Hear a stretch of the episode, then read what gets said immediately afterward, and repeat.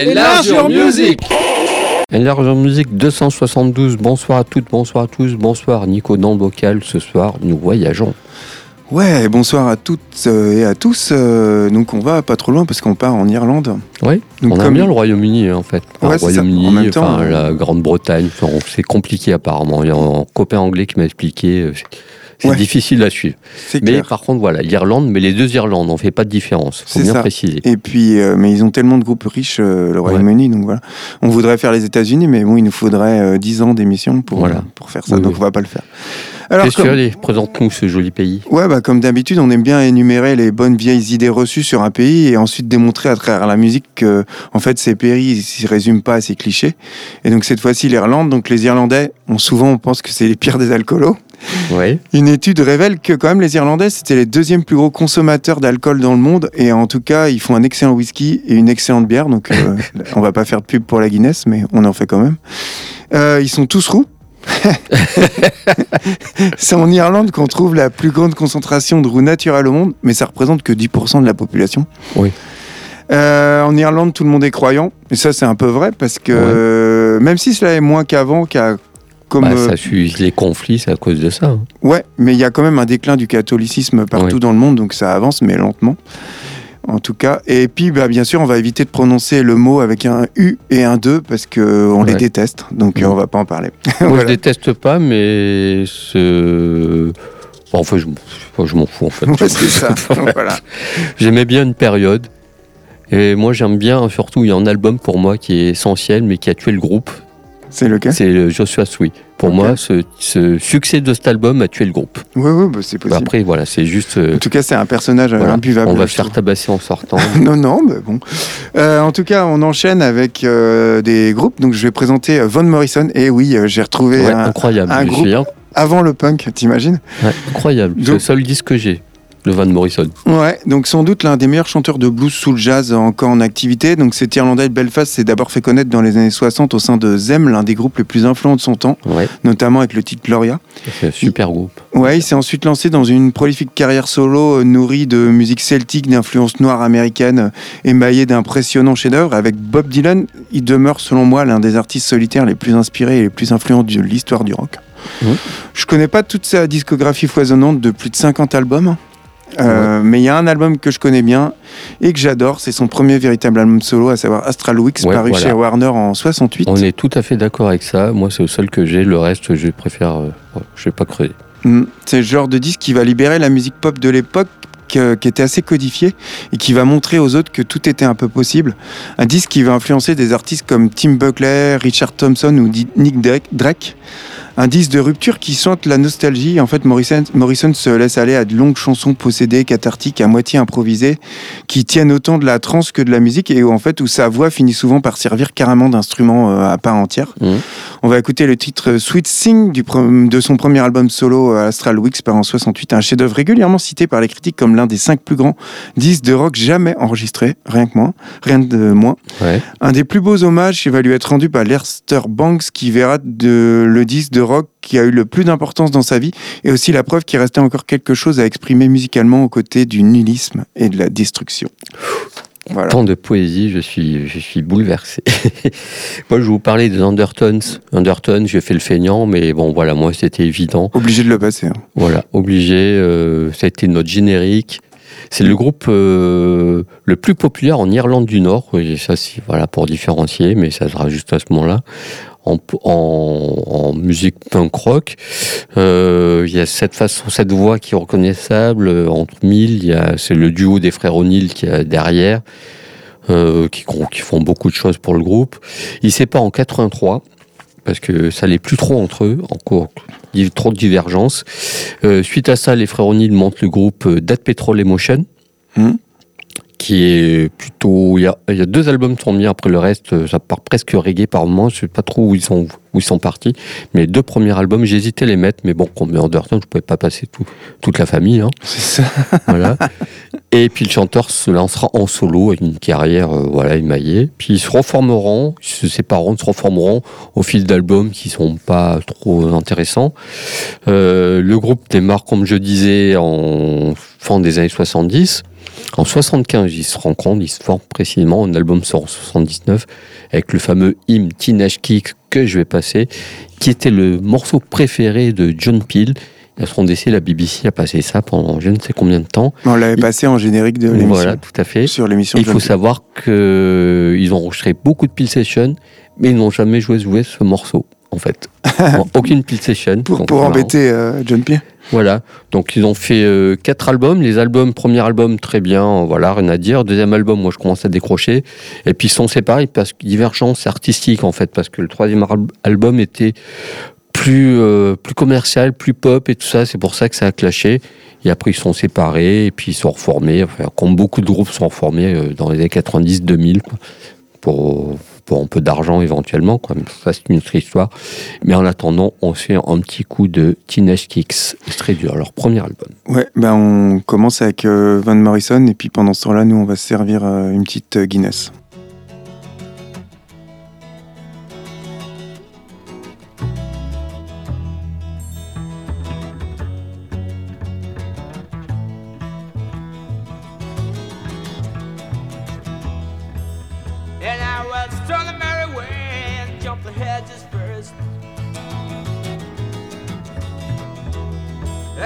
drink the clear, clean water for to quench my thirst.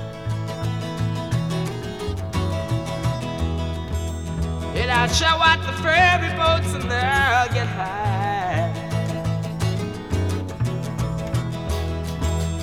On the blue ocean against tomorrow's sky. And I will never grow so old again.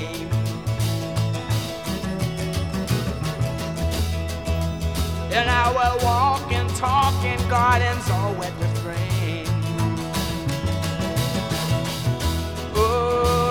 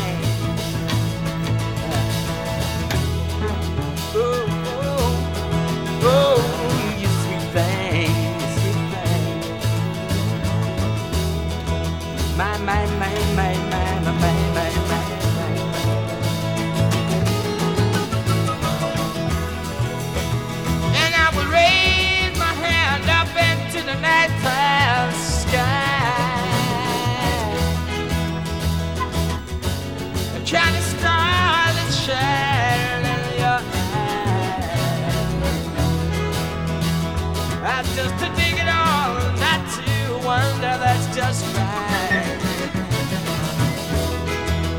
And I'll be satisfied not to read in between the lines. And I will walk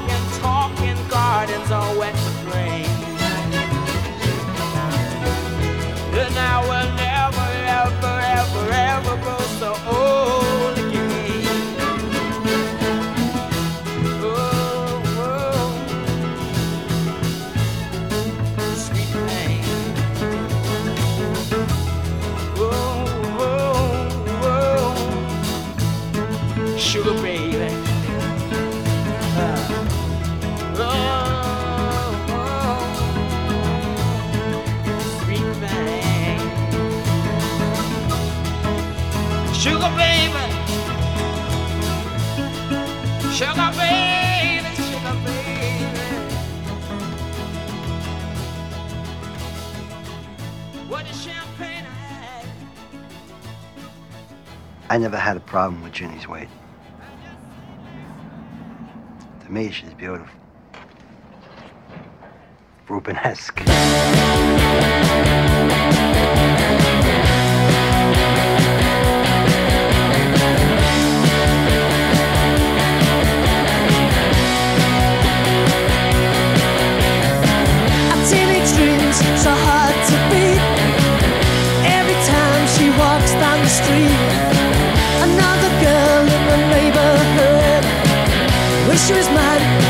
So good.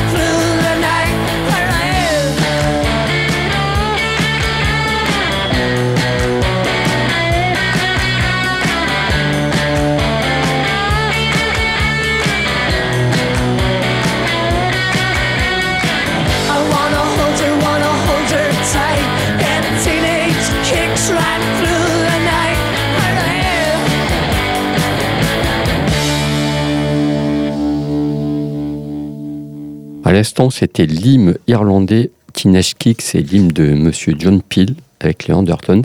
Et on va enchaîner, je vais enchaîner avec le groupe E House. Tu me disais hors antenne, tu avais entendu parler, tu sais plus où de ce groupe, juste quand je te le faisais passer. Mm. C'est un groupe, euh, c'est un groupe non, irlandais, je ne sais plus d'où ils viennent, qui a existé de 85 à 97, qui ont sorti 7 albums. Euh, moi, j'aime bien ce premier album. Ils proposaient une espèce de rock alternatif, euh, pop, rock, enfin. C'est assez, euh, assez étrange, un peu art rock aussi, mais sans être non plus euh, bordé. Il y avait une certaine musicalité dans leurs morceaux. C'est assez propre, il n'y a pas d'histoire de, pas, de stupéfiants ni tout ça.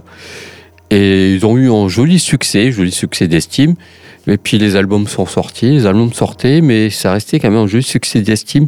Au bout d'un moment, au bout de 12 ans, bah, ça suffisait pas. Et puis on sait que dans les années 90, ça bougé dans la musique, bougeait dans tous les sens. Le grand est arrivé, etc. Il y a plein de choses qui sont arrivées. Et donc ce groupe-là, pour leur existence, c'était... Bah, ils sont pas arrivés à la bonne période, peut-être. quoi.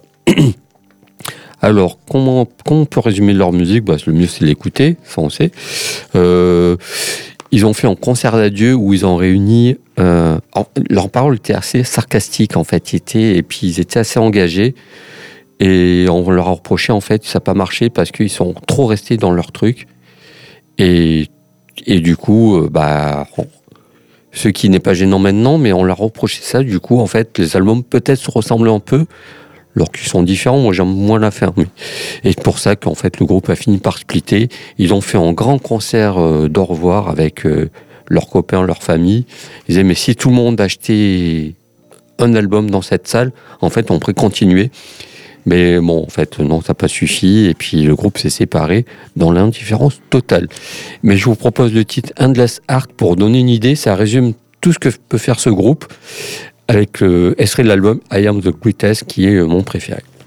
Ok, eh ben on va enchaîner avec un groupe très connu, euh, My Bloody Valentine, l'un des groupes les plus originaux selon moi de la fin des années 80, grâce à son travail extrême sur la matière sonore, qui prolongeait euh, les distorsions que pratiquaient des groupes comme Sonic Youth et Dinosaur euh, Junior à l'époque, tout en respectant quand même un format mélodique euh, plus traditionnel. En 89, le groupe entame l'enregistrement de Loveless, donc je vais un petit peu raconter ça. Donc Kevin Shields, il ambitionne de créer un son unique dans ses mouvements, bruyant à l'extrême, mais néanmoins empreint d'une réelle délicatesse dont lui seul avait la formule. Et très vite, les choses dérapent. Excessivement maniaque, Monsieur Shields enregistre toutes les parties de guitare et de basse qu'il manipule jusqu'à obtenir les faire chercher. Et insensible autant au coût et à la pression du label, hein, il en avait rien à secouer. Ouais. Les autres membres du groupe, euh, ils sont mis au chômage. Ils venaient en studio, euh, mais en fait, ils avaient rien à faire, donc ils venaient plus au bout d'un moment, parce que lui, il faisait tout.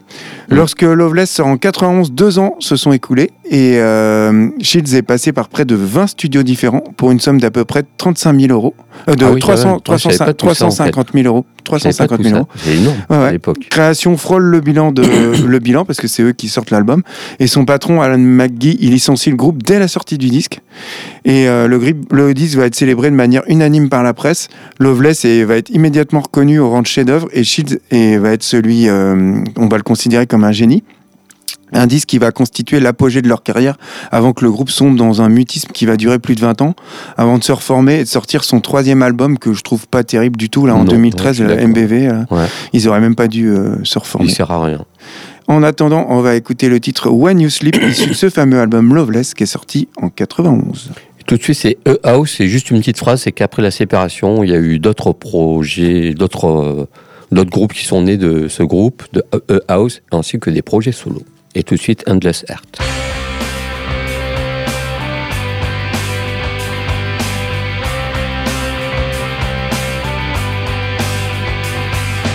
All art is quite useless according to Oscar Wilde. Turner, 1775 to 1851. Toulouse-Lautrec, 1864 to 1901. Andy Warhol, 1928 to 1987, R.I.P. Ernest Hemingway, 1899 to 1961. George Orwell, Jimi Hendrix, William Butler Yeats, Jack B. Yeats, Richard Redgrave, 1804 to 1888. Henry Moore, 1896 to 1986. Henry Miller, Sid Vicious, only 21. Brian Jones, Otis Redding, 1941 to 1967, R.I.P. All dead, yet still alive. In endless time, endless art.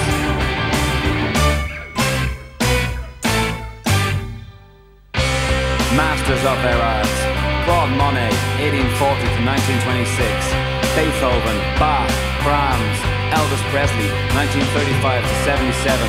Man Ray, Johnny Ray, John Donne, 1573 to 1631. Alfred Lord Tennyson, 1809 to 92. The Generation Art, Joan Miro, R.I.P. Jackson Pollock, 1912 to 1956. John Lennon, 40 to 80. Henry Lamb, Cezanne, Paul Gauguin, William Shakespeare, Brendan Behan, 1923 to 1964. Tennessee Williams, 1912 to 1983. Gerard Manley Hopkins, 1844 to 1889. Pissarro, Picasso, Degas, R.I.P. All dead, yet still alive in endless time, endless art.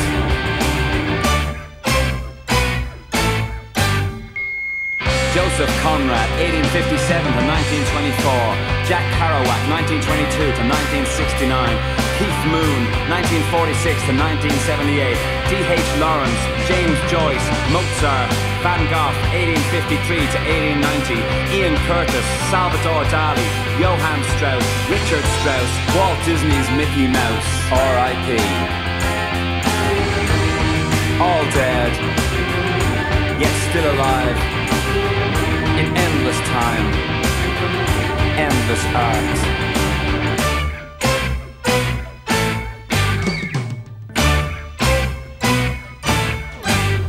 Fact is, you're a shitty businesswoman who built a piece of shit house that's gonna cave in and kill that fucking unborn baby any day.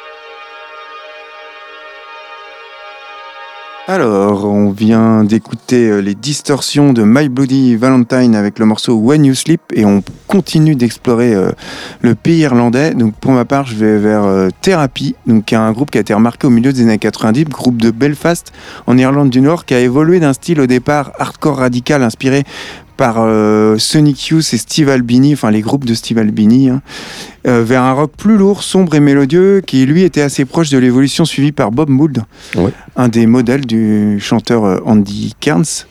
En 88, il forme Thérapie avec deux musiciens âgés de 17 ans, issus du groupe Trash euh, et de Hardcore. Et puis l'influence du hip-hop, de Public Enemy et de la techno qui était alors naissante jouera aussi un rôle sur la diversité des goûts de Thérapie, qui va donner sa spécificité au groupe. Qui c'est qui traîne par là? L'inévitable John Peel, qui va pas manquer de les repérer et les diffuser en 90 dans son émission sur la BBC, alors que leur premier 45 tours, Myth Abstract, était seulement pressé à 1000 exemplaires. Lui, il était là, il a trouvé. C'était en cochon, c'est tout le temps et partout, quoi. C'est ça. Leur premier album Nurse, il paraît en 92 et il marque le début vers la mélodie de plus en plus marquée. La personnalité d'Andy Kearns, qui était un gars euh, assez euh, torturé. Euh, mais très sympa en fait, euh, je sais pas comment dire, qui s'affirme de plus en plus. Et euh, c'est qu'après l'apparition de leur premier single Nowhere en 94 que Therapy va accéder au premier plan en convainquant aussi bien les amateurs de métal que de pop indé. À l'époque, il était diffusé sur Fun Radio, Ouais. ce morceau comme quoi, tu vois, hein. époque bénie. L'album Trouble Gum, mon préféré, paraît en Ah, 94. pareil. Moi, c'est le seul que je connais et que, Il est que j'ai usé, bon. en fait. Du coup, je n'écoute plus. J'ai tellement usé que. Et en fait, il va connaître un succès immédiat. Il est récompensé comme l'un des albums les plus novateurs de l'année. Il marque l'apogée du groupe. Alors, c'est un groupe qui est toujours en activité, qui continue de sortir des excellents albums, 17 albums, Ah oui mais de manière confidentielle. Tu vois, ils ont toujours continué. 17 albums, Ouais, ouais. Ils ont eu le succès au moment euh, 94, au moment de Trouble Gum, ça passait sur Fun Radio, tout ça. Puis après, c'est parti. Le succès, euh, bah, ils ont plus été connus, Ouais. mais ils ont continué toujours leur ligne de conduite euh, en sortant des albums toujours de manière. euh, Ah, c'est marrant, je- Ouais. tu me l'apprends. Moi, je pensais qu'ils étaient séparés, reformés Non, non, non. épisodiquement, quoi. Tu vois, toujours, et ils continuent, et bon, bah, ils ont pas la célébrité, 17 mais albums, ils s'en foutent. mal, hein. Et on va écouter le titre Nowhere, issu de cet album Trouble Gum, paru en 94. Puis pour ma part, il fallait un peu de voix féminine cette semaine. Je vous propose Hilary Wood, que j'ai déjà parlé, je me semble. Euh, Hilary Wood, en fait, est en activité. Elle tourne depuis pas mal de temps. Elle tourne depuis 96. Elle aurait été dans le groupe Gigi, Gigi T. Chu au départ. Elle était bassiste dans ce groupe qui a existé de une première période de 96-2003.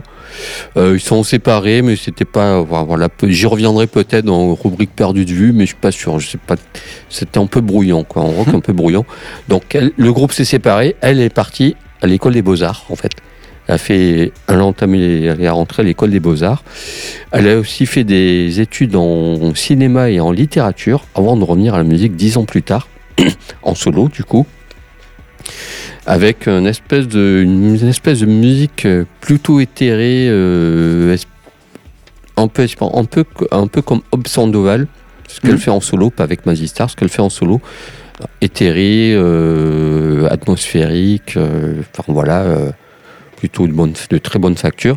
Puis après, le fil des albums, son dernier album, par contre, est purement euh, expérimental art rock, euh, c'est presque des collages, c'est très sombre, mais, mais voilà, ce qui enfin voilà, c'est, elle a évolué, ses albums évoluent, elle est sur le, le label Sacré Bones Records, euh, donc Mm. déjà rien que la signature, on sait de quoi on parle. Tiens, on pourra peut-être faire quelque chose là-dessus, d'ailleurs. Ouais, ouais, ouais. Le label avec le triangle, c'est très. C'est une belle signature. On sait jamais sur quoi ils vont se lancer. Et avec Hilary Wood, c'est ça. On sait pas trop sur quoi elle va se lancer. Moi, je me suis arrêté sur l'album Colt, qui est sorti en 2013, 2015, qui est différent, qui est plutôt. J'avais envie de le présenter ce disque-là, et je vous propose le titre Kiss pour illustrer tout ça. Ok, eh bien, on écoute Thérapie avec le morceau Nowhere.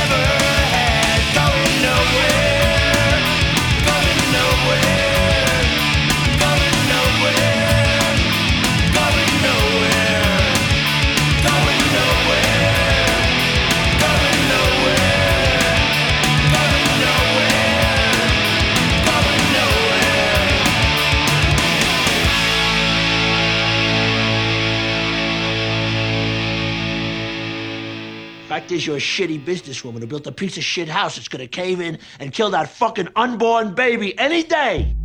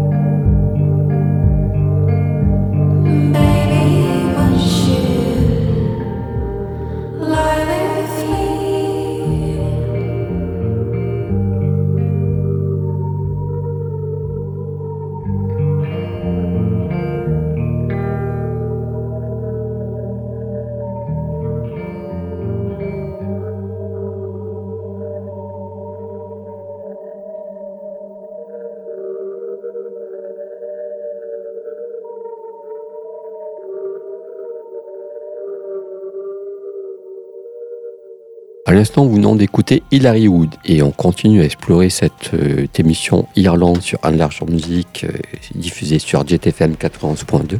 C'est deux fois je le dis en deux émissions. Après, je vais arrêter. Incroyable. Et on va écouter, je vous propose de découvrir ou redécouvrir Fontaine d'ici, qui est formé en 2017. Alors Fontaine d'ici, moi j'ai une grande histoire chaotique avec ce groupe. C'est qu'ils ont débarqué, en fait, ils ont sorti des singles en autoprod. Et puis après, très vite ça a pris, on label les a signés, un album a débarqué. C'était un peu le renouveau du punk rock, euh, un peu agressif, un peu engagé, fait par des jeunes gens, mais moi qui m'a laissé totalement de marbre. Les vus sur scène, bon voilà, c'était sympa, mais voilà. Et j'ai pas trop compris pourquoi on s'enflammait comme ça dessus, mais ça engage que moi. Mhm. Parce qu'ils n'ont pas volé leur succès, hein, parce que Ouais, je, retrouve souvent le nom du, du oui, dans- c'était une espèce de référence. Et puis, un deuxième album est sorti. On sait la légende compliquée de sortir un deuxième album qui n'est pas une légende finalement, parce qu'on s'aperçoit que Ah, Il y a moins de temps pour le préparer. ouais, c'est un peu casse-tête. Et il est très vite sorti. Et cet album, c'est le titre de Herodes. Moi, j'ai tourné autour de ce disque qui est. Il s'éloigne totalement de ce qu'ils avant vers des choses vraiment en post-punk très sombres. Très. euh, euh, ils sont pas restés sur leurs acquis et du coup, ça a vraiment. euh, comment dire ça a posé- enfin, les fans de la première heure ont dit qu'est-ce qui qu'est-ce qu'ils préparent quoi? Et moi, en fait, j'y tourne sur ce disque de me dire, euh, il faut que je me le procure parce qu'il y a quelque chose qui vraiment qui se passe et qui me touche plus sur cet album que sur l'autre. Il est plus mature, je sais pas, il est plus produit. Il a été produit aux États-Unis, pourtant comme beaucoup de groupes irlandais en fait, finalement. Beaucoup enregistrent Oui, à l'étranger. c'est clair. Pourquoi, je ne sais pas, mais c'est étonnant. Il n'y a peut-être pas de Et- studio euh, adéquat euh, Voilà. en, Et en en fait, Irlande. Ce groupe Fontaine d'ici est devenu une référence comme The Murder Capital, enfin d'autres groupes quoi. Et voilà, en tout cas, sur cet album-là, il se passe, pour moi, il se passe, je, dis bien, il se passe réellement quelque chose. Il s'éloigne de choses un peu. Il y a toujours cette voix scandée, mais musicalement, on est plus, on est dans un territoire un peu inconnu. On n'est plus dans le punk rock. On est du post-punk avec ce voix scandée, comme je disais, euh, ces textes engagés, puis cette espèce de, il y a une lourdeur sur ce disque qui ont fait que c'est un disque, on en, on en parlera euh, dans quelques années parce qu'il n'a pas du tout marché. Et je vous propose le titre I Don't Belong, extrait de l'album euh, Herodes, morceau qui ouvre cet album avec une face A qui est vraiment terrible. Ok. Eh ben, euh, on enchaînera avec un groupe dont j'avais déjà parlé en perdu de vue, il me semble. Weeping Boys, un groupe de Dublin qui fait actif 10 ans, de 88 à 98, un groupe qui reste. euh, Je mais savais même pas qu'ils étaient irlandais. Ouais, bah ouais, tu vois, je l'ai appris aussi en, en cherchant sur le groupe. Un groupe qui est resté méconnu malgré un deuxième album euh, excellent, Hitworm, paru en 95. Donc c'est l'histoire de pas mal de groupes que je vais raconter. Leur premier album Submarine paraît en 92 et il attire la majeure Columbia, donc euh, au milieu des années 90, hein, qui signe Weeping Boy et sur laquelle sortira leur deuxième album Hitworm en 95. Et euh, il va connaître un succès critique, mais qui va finalement se vendre peu. Et suite aux faibles, ventes, euh, bah, Columbia, il va lâcher le groupe, qui va entraîner le split du groupe. Donc une histoire qui est arrivée à des tas de groupes dans les années 90 avec les majors qui, suite au succès inattendu de Nirvana, signaient euh, tous les groupes indés de la Terre sans les soutenir. En fait, Ouais. il est... euh, hein. Oui, ça dégageait, ça marche pas, ça dégage. Il y en avait d'autres derrière. C'est ça. Et euh, est paru en. C'est Earthworm plutôt. Est paru en pleine période Britpop. Et même si on retrouve certains côtés euh, de cette euh, scène dans le son de l'album, il y a aussi un gros côté cold wave avec un petit côté punk. Un disque de rock sombre, subtil, qui est un disque singulier sans être surproduit et qui mérite d'être réévalué à mon sens. Euh, Weeping Boys va sortir un troisième album éponyme à titre posthume en 2000 sans grand intérêt à mon sens. Ils vont se re- reformer ponctuellement en 2005 pour quelques concerts et depuis bah, plus de nouvelles du groupe. On va écouter le titre We Don't Need Nobody Else issu de ce fameux deuxième album Earthworm qui est paru en 95.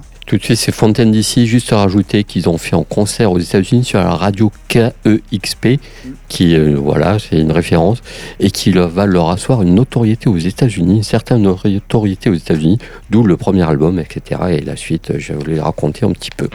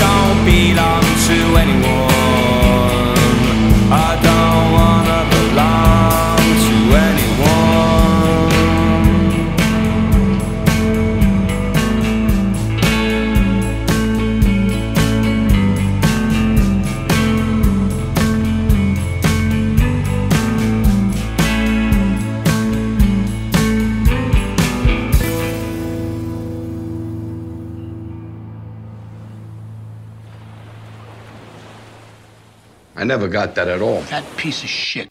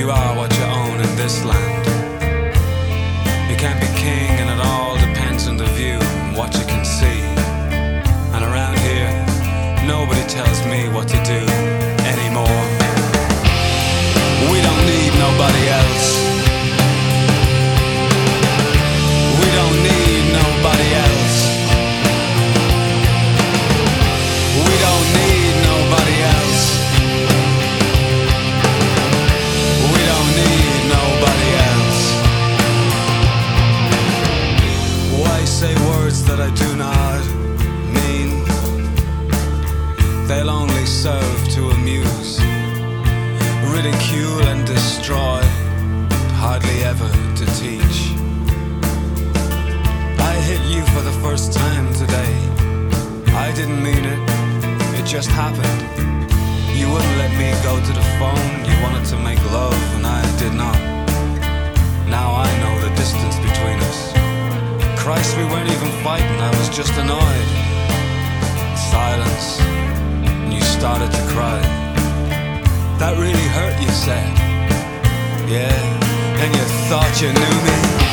We don't need nobody else. We don't need nobody else. Just you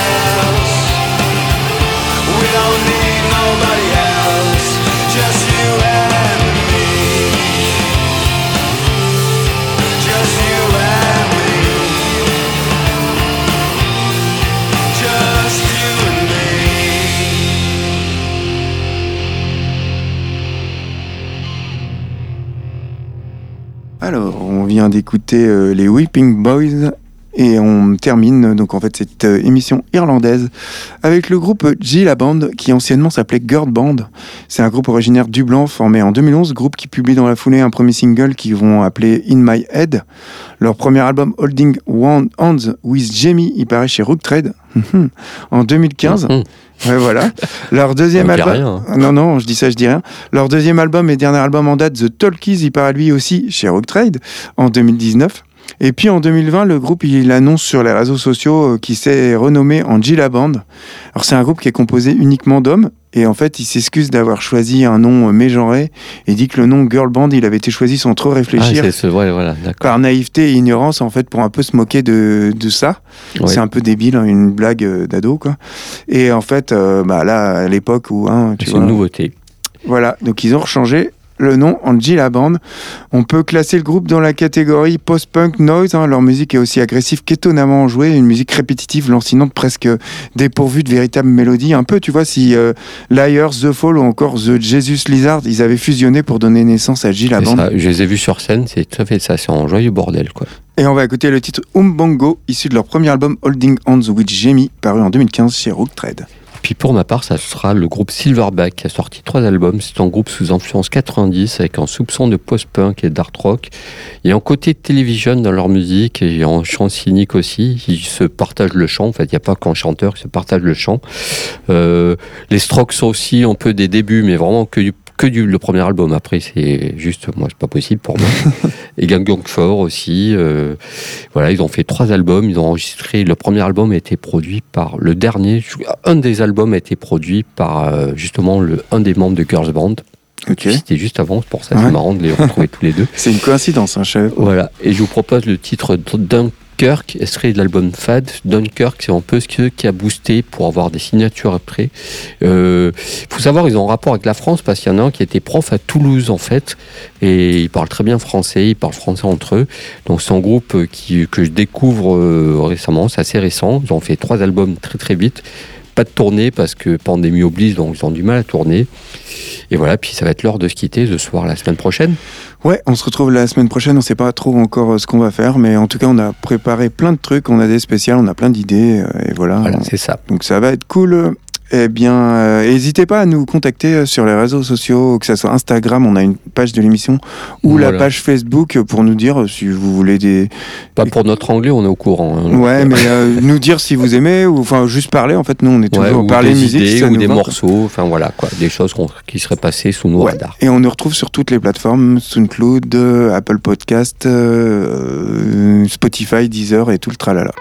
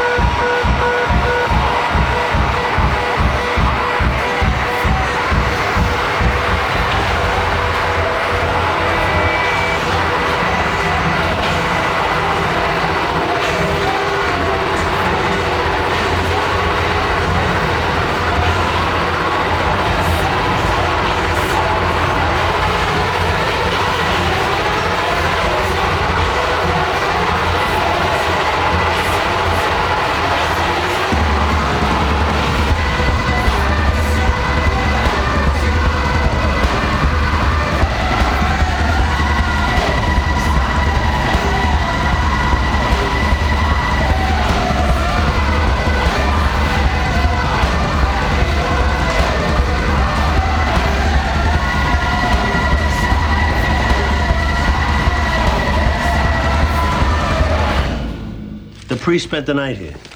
What happened? Nothing. What'd you guys do for 12 hours? Play, uh, Name That Pope?